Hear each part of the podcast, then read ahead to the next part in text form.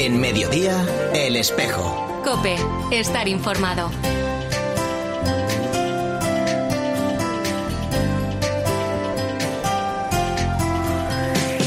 La una y 33 minutos, ¿qué tal? Bienvenidos al tiempo del espejo de Madrid en Mediodía Cope. En este 8 de julio saludamos también a los oyentes de otras diócesis eh, que escuchan hoy nuestro programa. A esta hora, como cada viernes, te cuento ya la actualidad de la Iglesia de Madrid, el saludo de Mario Alcudia. Hace unos días mis hermanas de comunidad y yo nos vimos obligadas a hacer un llamado urgente solicitando voluntarios. Y está siendo impresionante la respuesta, pero aún hace falta voluntarios sobre todo personas que quieran comprometerse, no solo en el verano, sino durante el año. Los hermanos necesitados no hacen vacaciones y no solo en Navidad o fechas señaladas necesitan de nosotros. Es Miriam Reynoso, superiora de la comunidad Siervas de Jesús de la Caridad, que atiende en el comedor Obra Social Santa María Josefa, en Vallecas, en el que se ayuda tanto a familias sin recursos, con menores a su cargo, como a personas sin hogar. En total, más de 500 personas. Ahora, ante la llegada del verano, como nos contaba esta religiosa, acaban de lanzar una campaña para buscar voluntarios. Y es que las personas que colaboran durante todo el año se van a tomar unos días de descanso en estas fechas. Por eso solicitan ayuda para este mes de julio y para la primera quincena de agosto. En concreto, sus necesidades son las siguientes. Personas que ayuden de 9 de la mañana a mediodía a organizar el almacén de alimentos y por otro lado personas que colaboren de mediodía hasta las 2 y media de la tarde para servir comidas. Ante la situación económica y social tan complicada que vivimos, dice la hermana Miriam, las ayudas que han recibido han descendido mucho. Nos encontramos en un momento difícil por la crisis económica que estamos viviendo y que nos afecta a todos, pero aún más a los desfavorecidos de nuestra sociedad. Es duro ver nuestros almacenes casi vacíos por la falta de alimentos, ya que han bajado considerablemente las ayudas, tanto del Banco de Alimentos como de otras entidades. También han bajado los donativos monetarios y los precios se han duplicado. Nosotras seguimos dando respuesta a más personas con menos alimentos. Pues es verdad que esas ayudas que reciben, como dice ella, son menores, pero la hermana Miriam confía en que Dios siempre provee. Ahora a la una y 35 minutos vamos a hablar ya de otros asuntos de la actualidad de esta iglesia de Madrid en este espejo en mediodía cope en este segundo viernes de julio.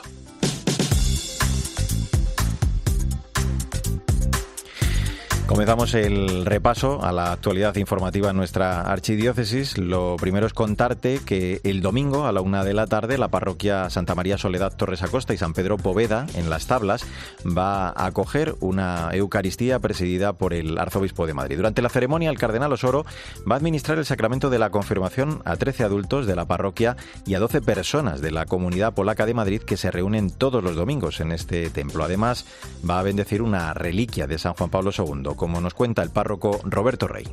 Es un motivo de mucha alegría y sobre todo se debe a la bendición de una reliquia de San Juan Pablo II que nos ha regalado el cardenal Civich de Cracovia, que fue secretario personal de San Juan Pablo II durante muchos años y consiste en una ampolla de sangre de San Juan Pablo II.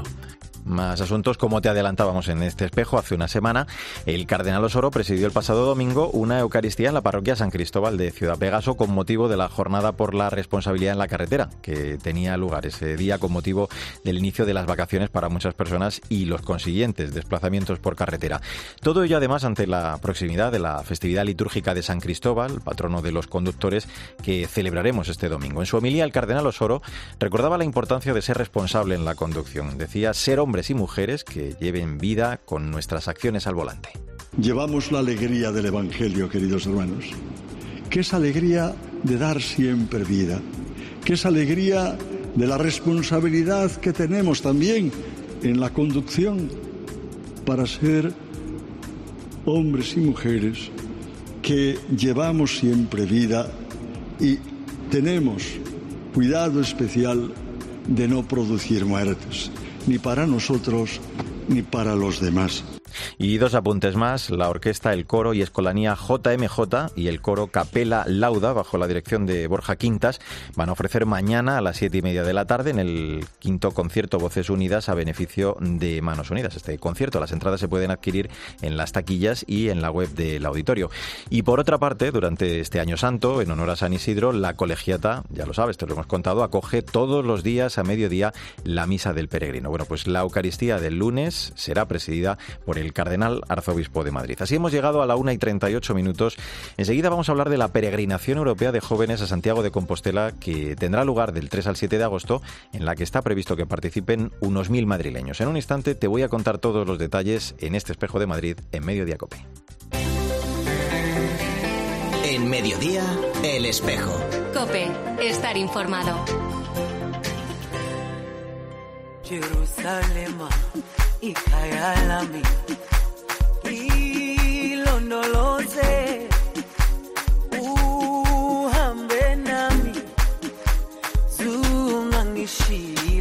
La una y 40 minutos, soy Mario Alcudia, gracias por seguir con nosotros en el Espejo de Madrid de Mediodía Cope en este viernes 8 de julio. La última vez que el COVID nos dejó hacer una peregrinación me cambió la vida. Eh, conocí un poco a Dios y además eh, conocí a las personas de las que hoy Él se sirve para que yo pueda seguir conociéndole.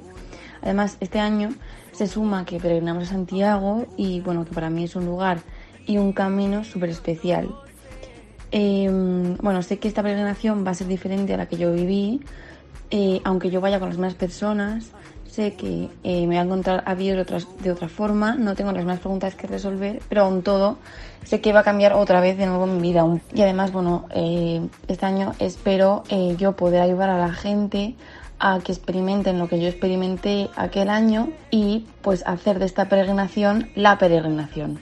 Es el Rocío Jiménez de la parroquia Nuestra Señora de Europa, una de las miles de jóvenes, más de 10.000 que van a participar del 3 al 7 de agosto en Santiago de Compostela en la peregrinación eh, europea de jóvenes organizada por la Archidiócesis de Santiago y la Conferencia Episcopal Española, un año más tarde de lo previsto, como escuchabas, eh, por la pandemia. El lema elegido para este encuentro es Joven, levántate y sé testigo el apóstol Santiago te espera. Se trata de hacer eh, este itinerario espiritual, ponerse en camino en búsqueda de esa felicidad sin igual que provoca el encuentro con el Señor. De Madrid van a participar unos mil jóvenes y acompañándoles eh, va a estar el director del Secretariado de Infancia y Juventud de nuestra archidiócesis, Luis Melchor, al que ya saludo en este espejo. ¿Qué tal, Luis? ¿Cómo estás?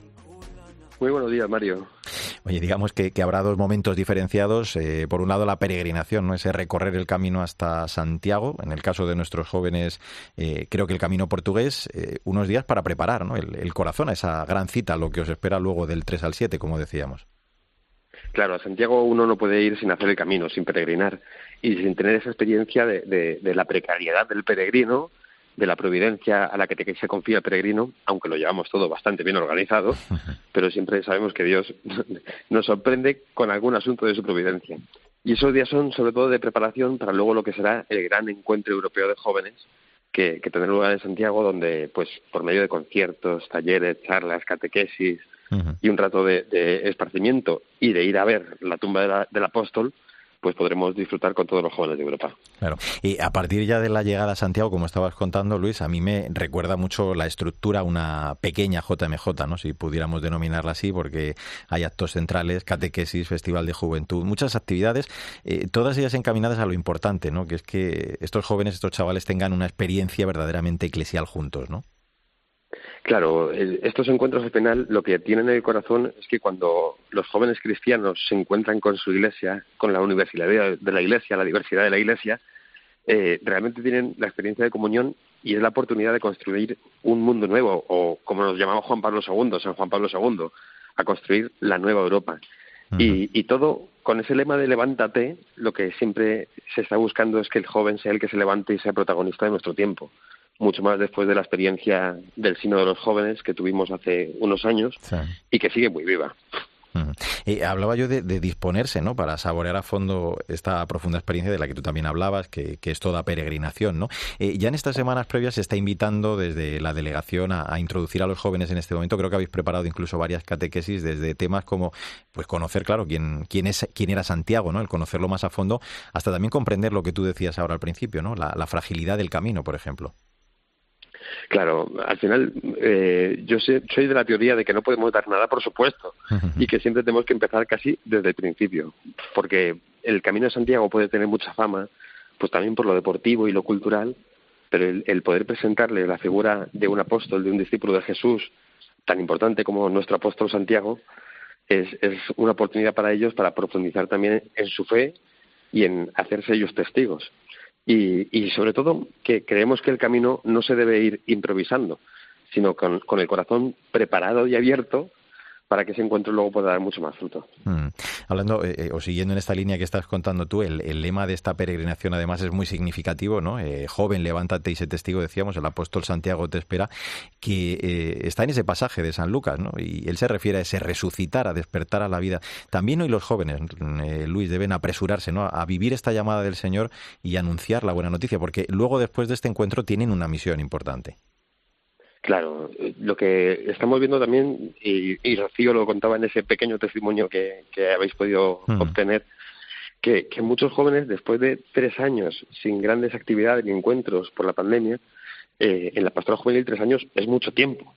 La mayor parte de los que van a participar nunca han participado en un gran encuentro de estos. Entonces, eh, estamos como, como a la expectativa de que ellos mismos sean conscientes de que son necesarios. Esto, a raíz de Christus Vivit, creo que ha quedado meridianamente claro que, que el joven eh, es querido por Cristo y Cristo lo quiere vivo, realmente vivo, y para dar vida, porque todavía vemos que hay muchos rincones, desesperanza, complicaciones, y, necesitamos testigos que sean capaces de transmitir esta vida.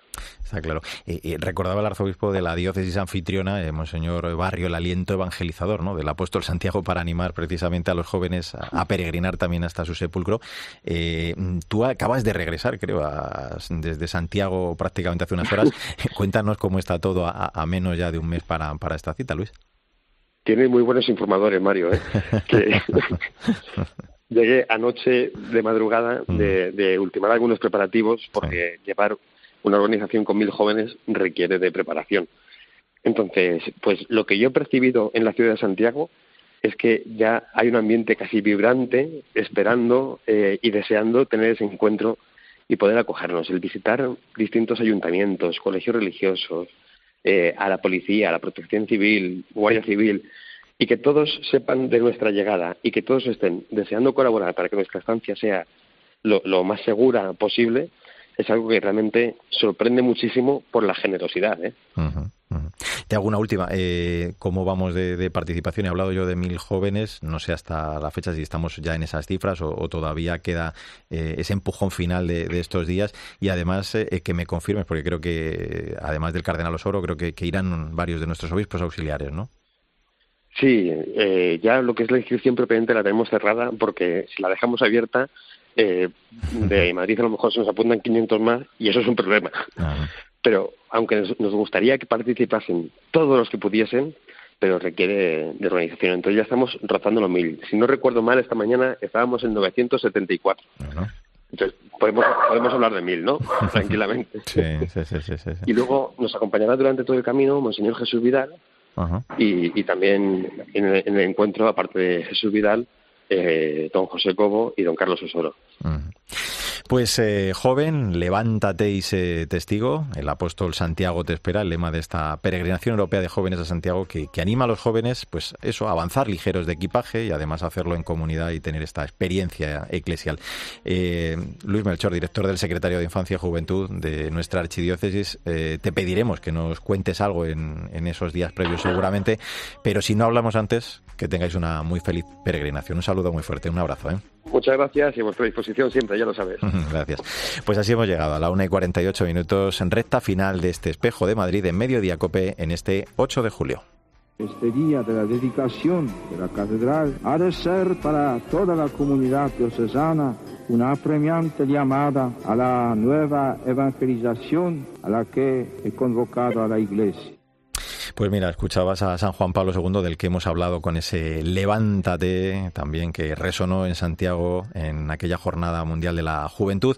Y San Juan Pablo II, eh, el 15 de junio de 1993, era el momento que escuchábamos, eh, era al consagrar la Catedral de la Almudena, el pontífice que viajó tres veces a Madrid, 1982, ese año que escuchábamos, el 93 y 2003. Bueno, pues ayer conocíamos que el Papa Magno tendrá en la Catedral de la Almudena una capilla penitencial y peregrina dedicada a su figura, un sitio de honor en el templo madre de nuestra diócesis que precisamente dedicó él, decíamos, en su segundo viaje hace ya casi 30 años va a culminar eh, de alguna forma así la, historia de amor de Madrid con el Santo Padre. Será en el espacio que hay junto a la sacristía mayor al final de la nave central. Vamos a preguntarle por todo ello al arquitecto Benjamín Cano del estudio de arquitectura Cano y Escario que van a acometer esta obra. Hola Benjamín, ¿cómo estás? Hola, buenos días. Buenos días. Bueno, después de dos proyectos, creo, presentados al Cabildo Catedral, al final el elegido va a ser el que tiene la madera, ¿no? Como el elemento configurador. Eh, yo sé que esto es difícil, pero te pediría, grosso modo, que por si alguien no lo ha visto, nos trazaras así una imagen sonora de ese diseño tan bonito de esta capilla que, vais a llevar a cabo.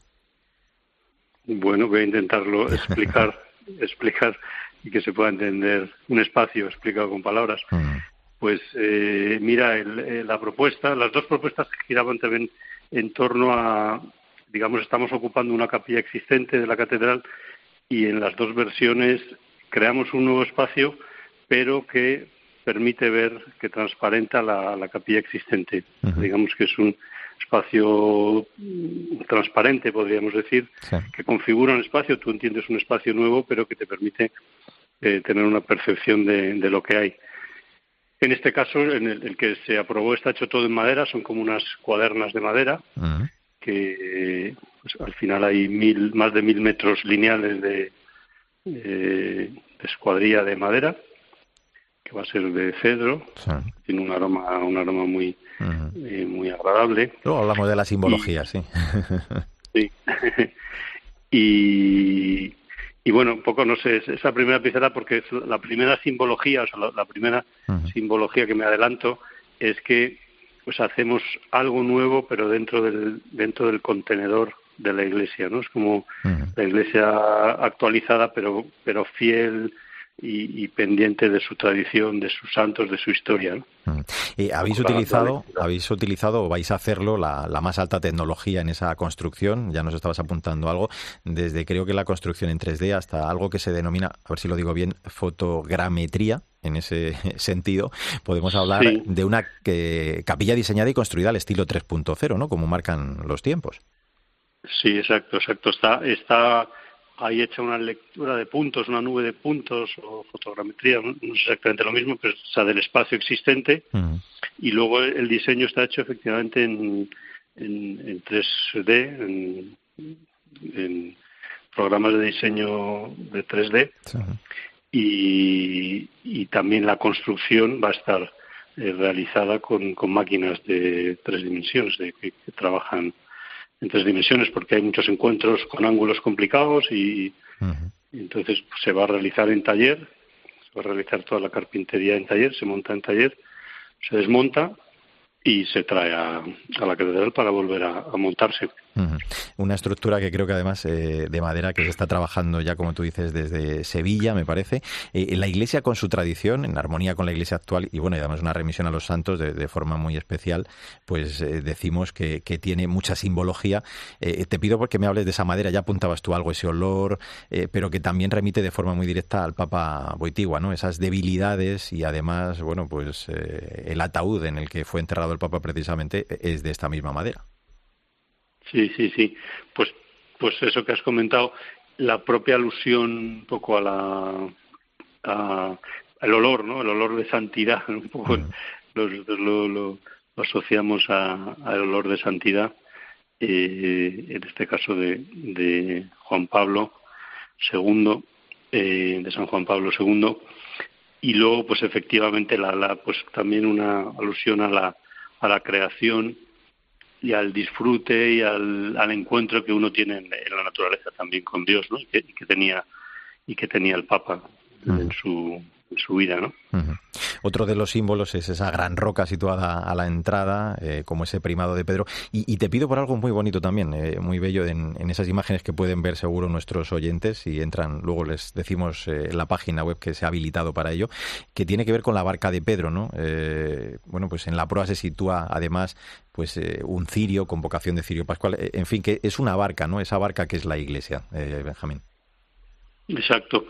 Sí, hay una piedra, hay un bolo de piedra sin, sin tratar, como te lo puedes encontrar en, pues en el monte de, de, de, mármol marquina, con todas sus imperfecciones, y luego ese mismo, y que representa esa roca, ¿no? La roca de, de, Pedro, eh, y luego con ese mismo material y, y, adosado, porque se, se tocan, hay un banco en la misma piedra marquina, pero ya pulido, eh, que, efectivamente la proa de este, de este barco pues apunta al apunta la, al, al frontal del, de la capilla donde está el, la imagen de Juan Pablo II la imagen oficial de Juan Pablo II retroiluminada y el confesionario que también pues es un poco el confesionario donde se va a producir el, el, digamos el, punto de el punto de, encuentro no punto, y efectivamente pues es la iglesia guiada porque en esa proa en esa proa está el cirio que pues guía. Nosotros decimos que que está guiada el, camino claro. Por, la resurrección. Hablaba antes de, esa experiencia en la construcción de, templos vuestra, eh, bueno, la más reciente, de hecho, en la que estáis también implicados ahora es Santa María Josefa del, Corazón de Jesús, en el ensanche de Vallecas. Hablábamos nosotros, lo contábamos aquí en este espejo de la bendición de la primera piedra, de la colocación. Pero claro, eh, esta yo me imagino, eh, Benjamín, que es diferente, ¿no? Y un poco más especial si cabe. Así que, claro, no, puedo dejar de preguntarte, más allá de lo profesional que nos has contado, lo que supone para, para ti y para vosotros el acometer este proyecto, ¿no? En, en, torno al Papa de nuestras vidas? Pues mira, es muy emocionante. Nosotros vivimos un poco la, la, la comunión con los santos, la vivimos eh, y es una cosa que, en la Iglesia queremos también, eh, bueno, vivirla, experimentarla, el, eh, el, hecho, bueno, de dar a conocer de la vida de los santos, asombrosa, siempre tienes todas las tienes todas las situaciones, todas las personalidades y bueno, en este caso, bueno, pues hacer una capilla para Juan Pablo II que es como un santo contemporáneo nuestro que nos ha tocado personalmente, pues es muy muy emocionante, ¿no? Te hago la, última. Eh, hemos dicho que ha comenzado a trabajarse ya en el taller, eh, pero las obras in situ, eh, ¿cuándo comienzan y por cuánto tiempo más o menos tenéis previsto? Pues comenzarán a mediados de las obras en, la capilla a mediados de septiembre. A mediados de septiembre para terminar eh, a finales de a finales de octubre como como tope. tope, el mes tope el mes de octubre. O sea que estará eh, todo listo para cuando se cumplan los 30 años de la consagración de la catedral, precisamente por San Juan Pablo II. Pues eh, la capilla de San Juan Pablo II, la que como está claro, se va a trasladar luego la reliquia de, que se conserva en la Catedral del Santo, una ampolla con su sangre que llegó a Madrid para la Jornada Mundial de la Juventud de 2011. Y si quieres verla, entra en esta web, capilla JP2 con número, capillajp2.archimadrid.es, desde la que también, por cierto, se va a poder eh, colaborar para sufragar los gastos. Benjamín arquitecto encargado de la construcción de esta capilla de San Juan Pablo II en la catedral. Eh, quedamos, si te parece, para la inauguración. ¿eh? Un abrazo fuerte. Muy bien, muchas gracias igualmente. Muchísimas gracias por acompañarnos. Bueno, pues ahora Pilar García Muñiz sigue en Medio Diacope contándote más historias y toda la información de este viernes, de este 8 de julio. En nombre de todo el equipo, Sandra Madrid, Chechu Martínez, el saludo de Mario Alcudia. Volvemos con la actualidad de la Iglesia en Madrid dentro de siete días. Que te vaya bien.